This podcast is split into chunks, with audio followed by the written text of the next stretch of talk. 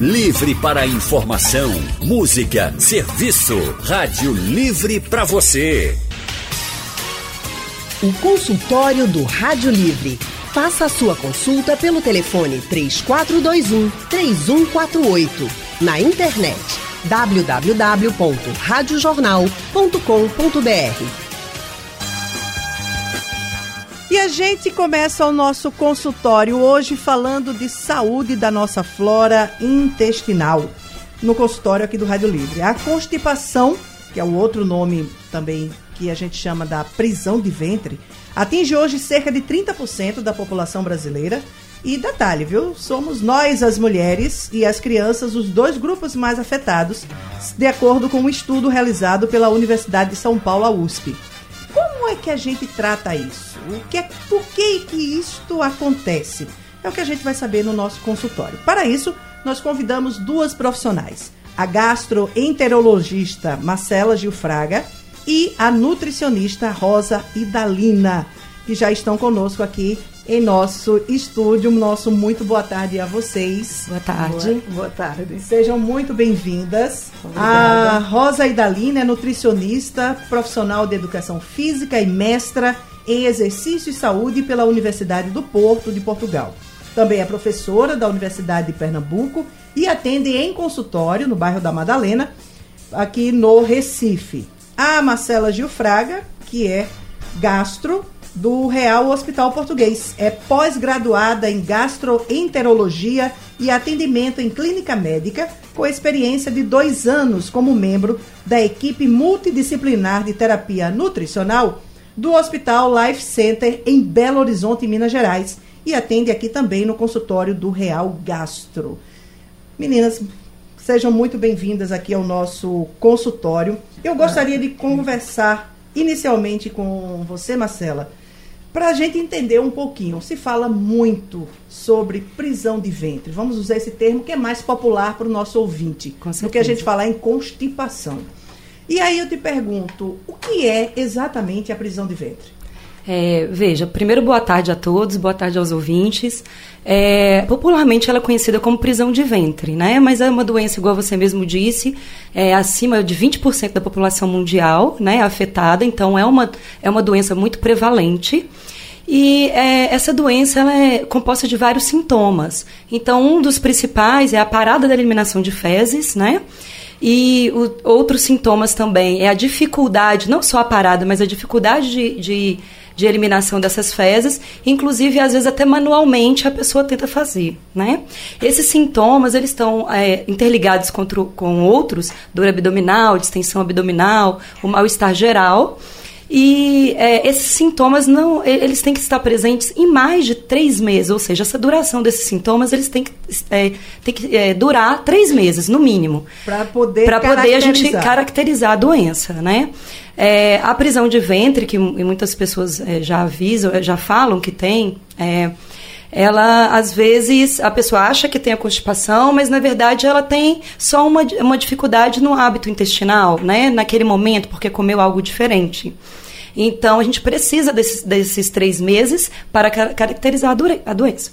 Agora, Rosa, a alimentação ela também interfere diretamente nessa é. questão da constipação ou do funcionamento do intestino. Exatamente. Na verdade, eu acho que a alimentação é uma das principais causas, quer dizer, a, a da causa mais frequente seria assim, a inatividade física, né? a falta de uma alimentação balanceada, rica em fibras, em vegetais crus, principalmente frutas cruas também, né, legumes, alimentos integrais, e, e falta de ingestão de água.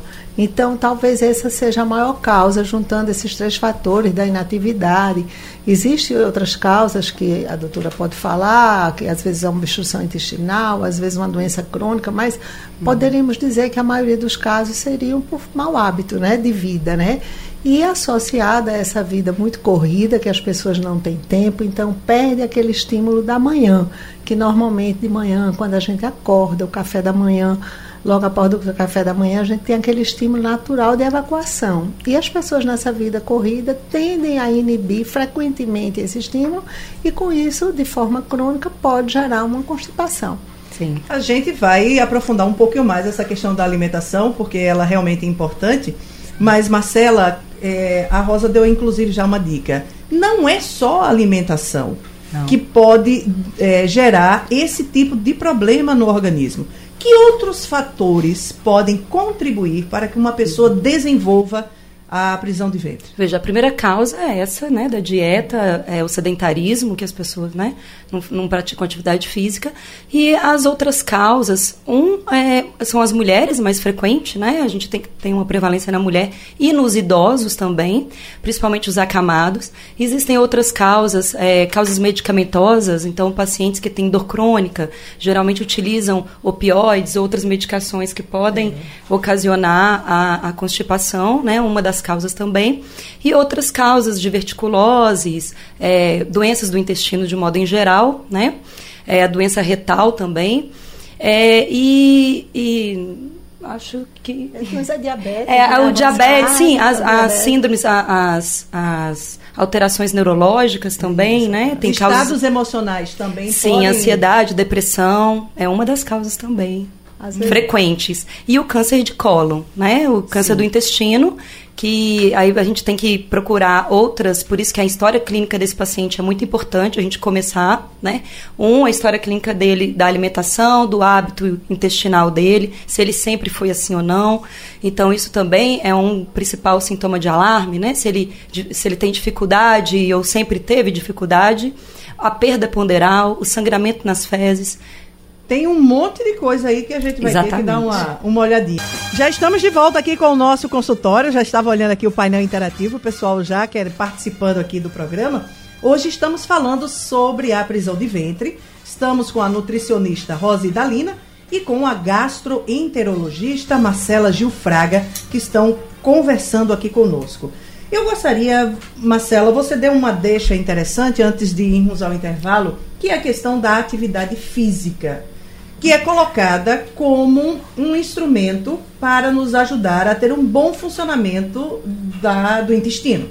E aí, Marcela, você que é, trabalha. É, desculpa, tá, Rosa, você que trabalha com isso também, por que, que a atividade física ela ajuda ao funcionamento do, intestino? Que fator benéfico é esse que ela tem? É porque o intestino ela tem duas camadas de musculatura lisa. Há uma musculatura longitudinal e uma musculatura é, transversa. Né? Então, a atividade física faz estimular esses movimentos peristálticos, né? que, é, que é um movimento que empurra o bolo fecal até o ânus. Então é muito interessante. Eu não sei se as pessoas, os ouvintes, já fizeram alguma cirurgia e a preocupação dos médicos de levantar aquele paciente já no primeiro dia, às vezes, né, da cirurgia, para fazer com que o intestino seja estimulado justamente pela atividade física. Então é muito importante. Então, é evitar o sedentarismo e assim, caminhada é muito bom, mas exercícios abdominais também, porque o fortalecimento da musculatura abdominal ajuda nesse movimento do intestino. É interessante como o nosso corpo é. é um ser literalmente integrado, né? Sim. Isso. Um, uma coisa que a gente aparentemente não tem nada a ver com uma atividade física, ela vai ter uma relação benéfica direto. E a questão dos próprios alimentos, é, Marcela, por exemplo, a gente já falou aqui que uma alimentação correta, e a gente daqui a pouquinho vai tentar saber que alimentação é essa, claro. ela funciona de uma forma muito positiva dentro do nosso intestino. Mas eu te pergunto, o que, é que acontece com o intestino? Por que, é que essa alimentação ela ajuda ao intestino funcionar bem? Veja, hoje em dia fala-se muito sobre a microbiota né, intestinal. Então, o alimento ele é, é, muito necessário com as bactérias benéficas, né, ou bactérias maléficas, dependendo do tipo de alimento. Então, as fibras elas são é, importantes, né, contra a constipação. É, mais ou menos, eu vou me intrometer um pouquinho, ah. mas as fibras é pelo menos 25 né, gramas de, de fibra por dia. Aí, se for mais, melhor. Então, a água principalmente. E também a redução da, da proteína animal. Né? Então, a caseína do leite também. Ela está relacionada à constipação intestinal, então é bom a gente reduzir, né? É, e avaliar junto com a nutricionista, lógico. É, mas a fibra ela ajuda na, na construção do bolo fecal, né? Então, se você faz, é, come muita fibra, ela vai dar a consistência desse bolo fecal, juntamente com a movimentação do intestino, né? E mais a ingestão de líquidos, porque se a gente não ingere líquido, essa fibra ela vai ajudar a mais ressecamento, então a mais maior constipação. Então você tem que ter essa fibra juntamente com a hidratação para conseguir a, a evacuação completa. Ou seja, você tem que comer, mas tem que beber água também. Né? Com certeza, faz parte. Tem gente é. que não gosta. Eu conheço gente e amigos que dizem que não gostam de tomar água. Tomar água, é. não sentem sede, né? Não é. sentem sede. Na verdade, o consumo de fibra, né? Porque a gente tem as fibras solúveis e as fibras insolúveis. Todas duas são importantes né? A gente tem que ter na alimentação, aí eu posso dizer que a insolúvel é aquela casca do grão, aquela mais seca, e as solúveis estão mais nas frutas, nas verduras, no, nas leguminosas. Então, essas fibras agem como se fosse uma bucha.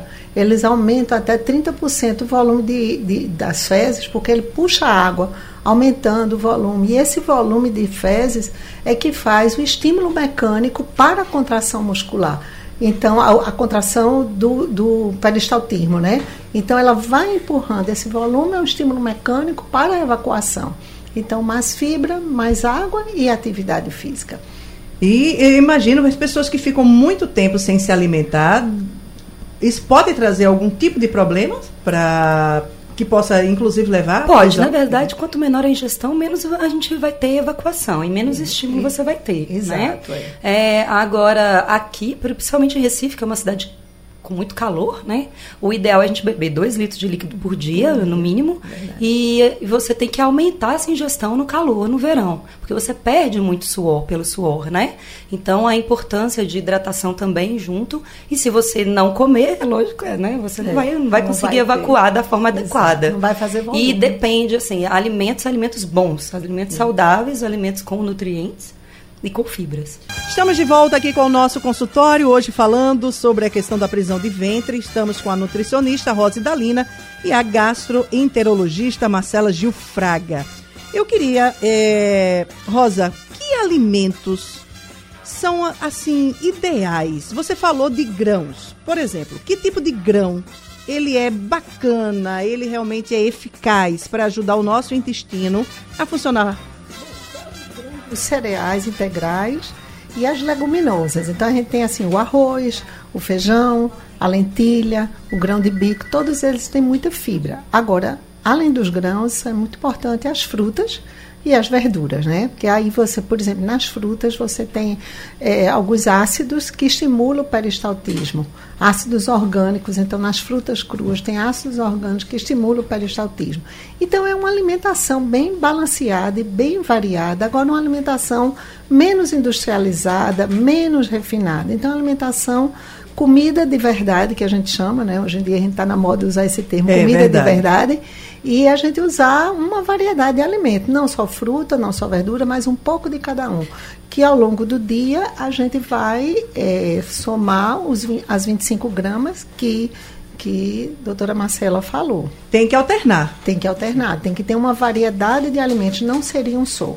Agora, quando a alimentação não é suficiente, que a gente não resolve, a alimentação não está, a gente suplementa, por exemplo, com farelo de aveia, que eu acho excelente, é uma fibra maravilhosa, a beta-glucana. Então, quando a gente tem uma alimentação equilibrada, mas ele ainda não está funcionando ideal, aí a gente pode suplementar com uma fibrazinha a mais, um farelo de linhaça, uma chia, e aí o meu preferido é o farelo de aveia, que é barato e é bom de botar em cima de uma fruta. Agora, é, Marcela, às vezes a, a, pessoa até defeca diariamente, mas é, essa, esse ato é um ato dolorido, é uma coisa que é trabalhosa. Mesmo é, nesse caso, isso poderia ser caracterizado como uma prisão de ventre? Pode ser caracterizado sim pela dificuldade. É, Lembre-se que não é só o, o ato evacu evacuatório, é a dificuldade da evacuação também. Então, pode, mesmo a pessoa evacuando, Lógico, tem que ser avaliada por um médico logo Sim. após e verificar qual a causa é, que, o, o que está acontecendo, né? Muito bem, telefone aberto aqui no nosso consultório é Jo Jaziel. Jatiel. Jatiel está em Beberibe. Jatiel, boa tarde para você. É Jaziel mesmo, porque realmente as pessoas entendem meu nome com um pouco de, de dificuldade. Jaziel, não é isso? Jaziel, isso. Pronto, eu sabia que eu conhecia esse moço. Tudo bem, Jaziel? Tudo bem, vê bem. Eu também não sou adepto muito de água, mas o que é que eu faço? Por exemplo, como água não tem gosto de nada, aí eu costumo... é, é, o que é que eu faço? Eu pego assim o limão, aí pinga assim um pouquinho de, de, umas gotinhas de limão na água para tirar o gosto, mas não deixe de tomar. Então, assim, quem não gosta de água Pode tomar bastante suco, lógico, também, sem colocar açúcar, por causa do diabetes, essas coisas todas. Então eu faço esse tipo de coisa. Como eu não gosto de água, eu tomo bastante suco sem açúcar. E a tal até chamada aquela, aquela garapa mesmo, ou até lavar, se você quiser chamar na água. Mas contanto que não fica com o gosto da água.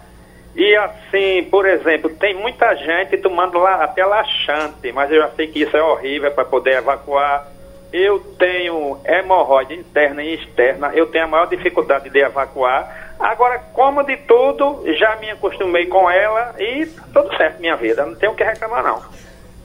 Olha, eu acho que a doutora Marcela tem um recadinho para você, viu, Jaziel? Obrigada, Jaziel, pela tua participação. Marcela, você botou a mão na cabeça, diga aí. É, eu estou um pouco preocupada porque ele já acostumou com a hemorroida, né? Então, assim, não é algo para acostumar, porque é uma doença, inclusive a trombose hemorroidária é algo muito grave e até cirúrgico.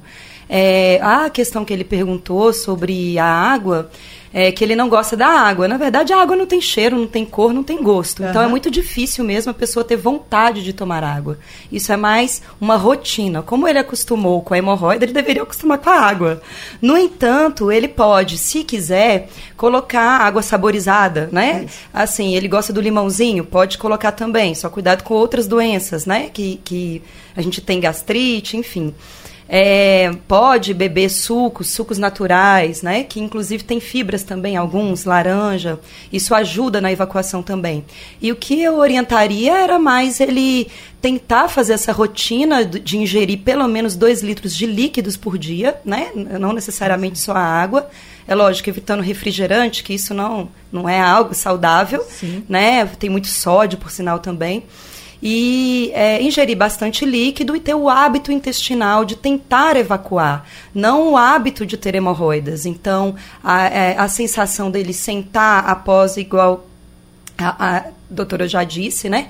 Aquele hábito de sentar para evacuar, né? Você tem que ter o horário, o tempo né? Que não seja um horário muito estressante, algo que vai, daqui a cinco minutos eu tenho que estar no trabalho, né? Acorde um pouco mais cedo, sente, principalmente após as refeições, onde o estímulo do organismo ele já está sendo é, realizado, desde a da mastigação. Então a facilidade para ele evacuar vai ser muito maior. E eu o espero lá no, lá no consultório, para a gente ver isso da hemorroida. Carlos está em Jardim Atlântico, Olinda. Carlos, boa tarde. Boa tarde, Alexandra. Boa tarde, doutora. Baixa é, um pouquinho o seu rádio aí, meu amigo, que está dando a microfonia e faça a sua pergunta. Ok. Boa tarde, Alexandra. Boa, Boa tarde, tarde pode falar, querido. É, eu, eu, eu sempre ouvi falar que quem tem prisão de ventre, existe alimentação à noite que é melhor do que ao dia, já para a pessoa evacuar. Então eu queria saber de vocês se isso é verdade, ou, ou se em qualquer hora a alimentação é, é, com fibras, se é melhor à noite ou se é melhor, porque diz que o organismo trabalha melhor à noite. E outra, se quem tem hemorroida, feito o meu amigo estava falando aí, não dificulta também a situação. Muito bem, Carlos, muito obrigada. É, Rosa, é fake ou é fato? Não, veja bem, à noite a gente evita alimentações volumosas, né? Até porque às vezes pode provocar um refluxo. Então a gente deve comer alimentos ricos em fibras ao longo do dia. Não vai ser uma refeição que vai dar a quantidade de fibra suficiente para o organismo. Então ele tem que comer alimentos é, ricos em fibra no dia todo, no café da manhã, no, no, almoço, no jantar e nos lanches também, frutas no lanche. Agora, uma dica interessante é para o ouvinte anterior, é que ele não gosta de água e toma com Sim. limão, é de, de manhã cedo, em jejum, tomar um copo de água e de preferência gelada, porque a água gelada estimula um pouco o peristaltismo, então ajuda muito. E falando novamente com, como o ouvinte anterior, que, que falou da questão de acostumar, de estar acostumado com um problema, a gente não deve se acostumar com a constipação. Então, tem pessoas que passam sete dias sem evacuar e acham que isso é normal, ah, é o meu padrão. Isso não é um padrão porque a constipação crônica leva a outras doenças, como diverticulite, megacólon, fissura anal. Então, às vezes, aquele, aquele tumorzinho que a gente chama de, de fecaloma também, entendeu? Então, a gente não pode se acostumar a não achar que é o padrão. É tentar tratar e, se a alimentação, melhorar a alimentação, não resolver, procurar um médico para fazer uma investigação mais aprofundada e tentar resolver o problema. E nunca se acostumar. É, não dá para a gente se acostumar com o que é ruim, né? Vamos para o R3. Zacarias, diga aí qual é a sua pergunta, meu amigo. Minha amiga, boa tarde. Boa, boa. tarde, doutora. Boa tarde, Alexandre. Feliz novo para o pessoal que está aí, né? É, três perguntas rapidinhas. Como eu gosto muito das minhas atividades, principalmente a minha dança, que a Ana Barreto me conhece, que já está de férias. Aí a primeira pergunta, veja bem, se, é, eu mesmo eu faço uma necessidade minha toda de manhã, uma vez só, que eu quero saber se é normal. Outra, eu quando eu tomo meu negocinho, um whiskyzinho, uma coisa, eu gosto de fazer meu chá de alcachofra. E tomar água antes, é bom ou não. Certo? E a outra pergunta é sobre quando eu como mamão, aí ele me ofende. Não me dou. Aí, muito obrigado e tenha uma boa tarde, viu? Ok, Zacarias, obrigado a você também. Defecar uma vez ao dia, tá correto? Tá correto. Na verdade, depende sempre do hábito intestinal da pessoa. Então, para a gente dizer da constipação, ela tem que evacuar, é, né, é, são três evacuações, no mínimo, por semana. Então, se a pessoa evacua do, é, três, quatro vezes por semana, a gente já não, não fala mais sobre constipação. A não ser que ela tenha modificado o hábito intestinal dela, né? Eu evacuava todos os dias, de repente eu parei e agora, durante esses três meses, né? Porque tem que ter a, a, a, o tempo, né? Sim. E eu parei, eu evacuo duas vezes por semana, três vezes por semana. Então, evacuar todos os dias, né? É, a gente não coloca como constipação. No entanto, depende se esse ato evacuatório dele está satisfatório, se ele consegue evacuar completamente ou se ainda né, sente aquela dor, não, não, defecou, não defecou todo é, tudo aquilo que tinha vontade, né? Certo. Alcachofra antes de tomar uma, segundo ele.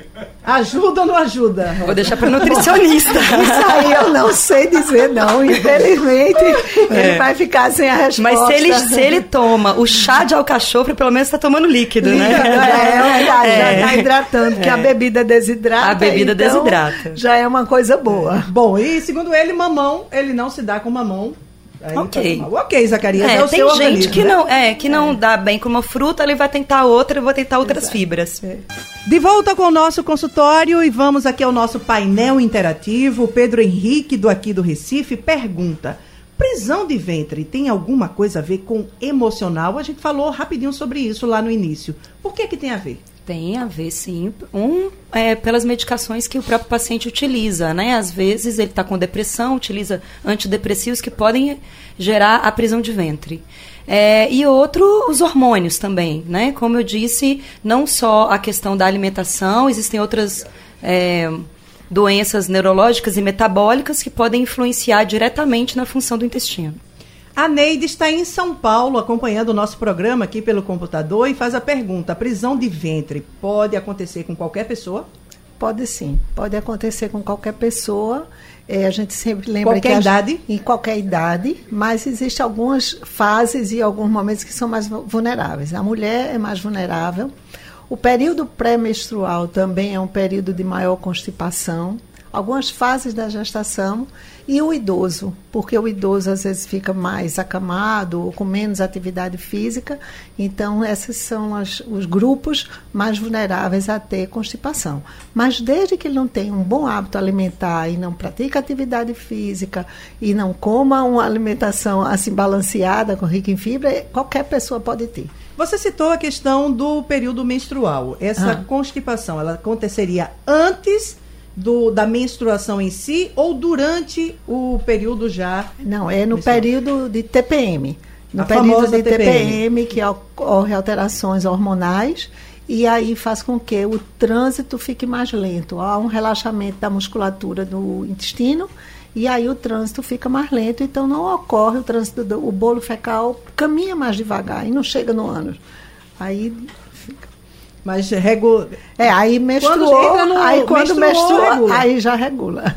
Bendita menstruação. Vamos ao Antônio Lemos do Antônio Lemos do Jordão. Ele pergunta: uma pessoa que trabalha como motorista e passa entre 6 a 12 horas sentado dirigindo. Ele pode sofrer com um problema de prisão de ventre? E ele pergunta qual é o conselho de vocês para quem tem esse tipo de Pode, rotina. Sim, essa rotina, inclusive, né, é uma rotina pesada. Então, ele, se puder, em algum momento desse que ele estiver dirigindo, alguma parada que se estique, que levante ainda, né? Porque esses pacientes, geralmente, eles sofrem com muita hemorroida também é, o ideal seria, seria que ele, antes até de entrar no trabalho, tentasse um momento antes ir ao banheiro, como eu disse, ele tem que ter essa rotina após a alimentação, ir ao banheiro, tentar fazer, é, tentar é, evacuar.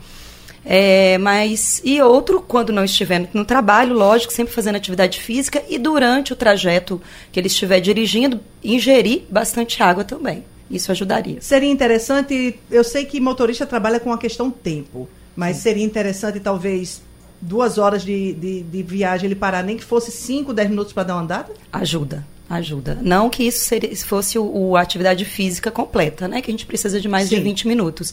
Mas já ajuda para ele fazer o estímulo do intestino. O, a Iraquione está no engenho do meio. Pergunta: esta questão da constipação, os alimentos são os grandes vilões disso? Ou não? Não, pode ser um grande vilão se a, a, as pessoas consumirem só alimentos industrializados, altamente refinados. Povo que né? só gosta de comer pão. É, exatamente. Principalmente se for o pão branco, de farinha branca.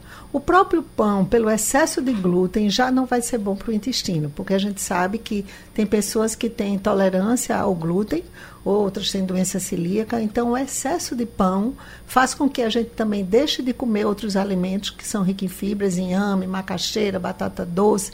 Então, é ruim o fato de comer só pão e é ruim pelo fato de deixar de comer outros alimentos importantes. Entendeu? Então, a gente tem que ter uma alimentação quanto mais variada possível. A Joselina está em Cruz de Rebouças e diz: Tenho diarreias, diarreias constantes, azia e tosse após comer. É, aguardo, ela disse que aguarda há muito tempo um exame pelo SUS e que até agora, infelizmente, não conseguiu. Mas é, o que é que poderia está acontecendo com ela? Algum problema de gastrite, talvez? O que, é que você acha aí, Marcela? Veja, são inúmeras as causas. O ideal é que ela fosse buscar o atendimento médico. Eu sei que o SUS, às vezes, existem muitas dificuldades, mas o posto de saúde, às vezes, faz um exame fecal, né? É simples. Não sei se ela já tratou o parasitose, que uhum. aí é completamente diferente da constipação, né? Sim. O que a gente está falando é sobre diarreia. Mas o ideal é que ela fizesse primeiro as causas básicas, né? Ver o tipo de alimentação, se é após algum alimento específico, né? O glúten, o laticínio, que geralmente existe muita intolerância a essas, essas, esses dois alimentos, né? E é, se ela observasse isso, não precisava nem do exame, né? Se, se você observa, são exames é, relativamente caros, né? Mas que ela pode ser vista por um, bom, um profissional é, se for especialista melhor, né? Que ele vai conseguir coletar toda a história clínica dela e chegar a um diagnóstico específico. Mas são várias as causas, né? Muito bem, tem que pelo menos é, tentar averiguar, nem que seja ali com um exame de fezes, por é, ali, né, Algo simples, um hemograma, um exame certo. de sangue simples, não precisa de ser algo muito rebuscado. Uhum. E avaliar a alimentação dela, se está correto ou não, né? A ausculta. Então, o exame clínico, ele é muito importante. Algumas pessoas aqui, ao longo do nosso consultório, falaram que estão, digamos assim, se acostumaram a viver, seja com a constipação ou com os efeitos dela, que é, por exemplo, uma, a questão da hemorroida. E aí a gente já está aqui na nossa reta final e queria pedir rapidinho só que vocês deixassem uma última recomendação para as pessoas, cada uma de vocês, dentro da área de vocês. É, as pessoas têm que se acostumar com isso ou não? Não, a gente tem que tratar a constipação, levar isso muito a sério.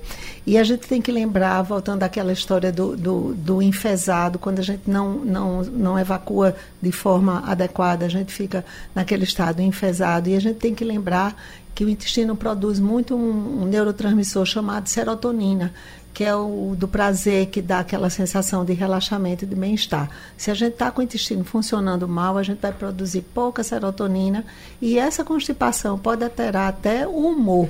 Né, o estado emocional da pessoa. Então, realmente tem que tratar e tem que buscar ajuda e começar pela alimentação e deixar os alimentos industrializados.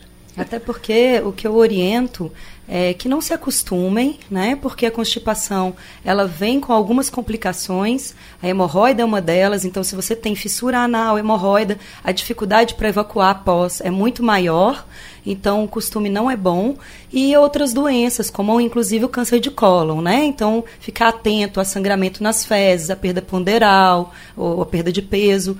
É, isso é, é muito importante a pessoa não se acostumar com isso. É uma doença e precisa de ser tratada como tal. Muito bem, eu gostaria de agradecer a participação de Marcela Gilfraga, ela que é gastroenterologista do Real Hospital Português. E o telefone do consultório da Marcela é o 34 16 10 96. 34 16 10 96. E agradecendo também a Rosa Dalina, nutricionista. Tem um consultório aqui na Madalena. Telefone 32 31 28 46. Repetindo, 32 31 2846. Você vai poder ver a reprise aqui do nosso consultório hoje durante a madrugada. E também, se eu não me engano, acho que é às duas da manhã, duas, três da manhã. E tem também no nosso podcast. Daqui a pouquinho no site da Rádio Jornal você vai poder ouvir novamente esse consultório e tirar as suas dúvidas. Agradecemos a você que esteve conosco até agora. O Rádio Livre de hoje vai ficando por aqui. A gente volta amanhã às duas da tarde trazendo informação e prestação de serviço. A produção do programa foi de Gabriela Bento, trabalhos técnicos de Big Alves e Edilson Lima. Editora executiva da Rádio Jornal, Diana Moura. E a direção de jornalismo é de Mônica Carvalho. Sugestão ou comentário sobre o programa que você acaba de ouvir, envie para o e-mail ouvinte@radiojornal.com.br ou para o endereço Rua do Lima 250, Santo Amaro, Recife, Pernambuco.